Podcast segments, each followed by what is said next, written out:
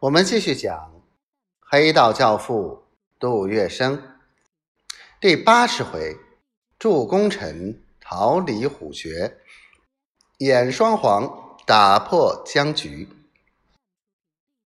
由于敌伪方面戒备森严，防范紧密，徐彩成发动杜门中留在上海的人，要想营救高宗武安然脱险，却不是一件。简单的事。由于日汪之间的日支新关系调整纲要谈判已完成，签字仪式定在一九三九年十二月三十一日举行。高宗武决心等到密约签订过后，再道出原本，献诸中央，揭破汪精卫等卖国的勾当。所以，他到。一月四日才成行。行前，他又救出了正在生命危险的陶希圣。汪精卫举行伪国民党全国代表大会，新成立的伪中央党部，先行设置的机构只有外交、宣传、警卫三个部。外交部长由汪精卫自兼，警卫主任是周福海。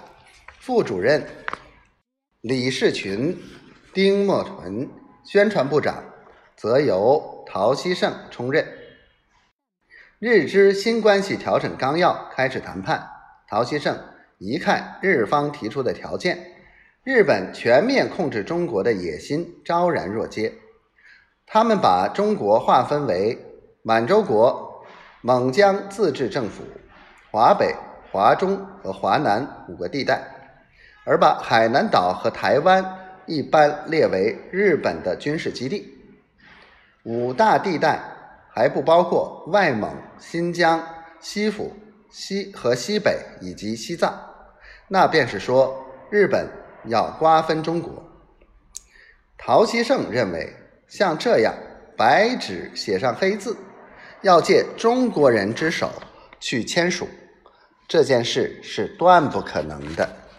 因此，他拒绝在中日密约上签字，一面称病不出，一面暗中策划如何出走。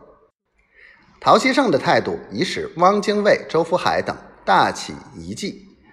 一九四零年元旦前后，便有人秘密通知陶希圣，说是李士群、丁默屯主持的汪伪特务机关吉斯费尔路。七十六号正在计划刺杀他，陶希圣两夫妇当时就决定，如果不能逃出上海，只有自杀一个办法。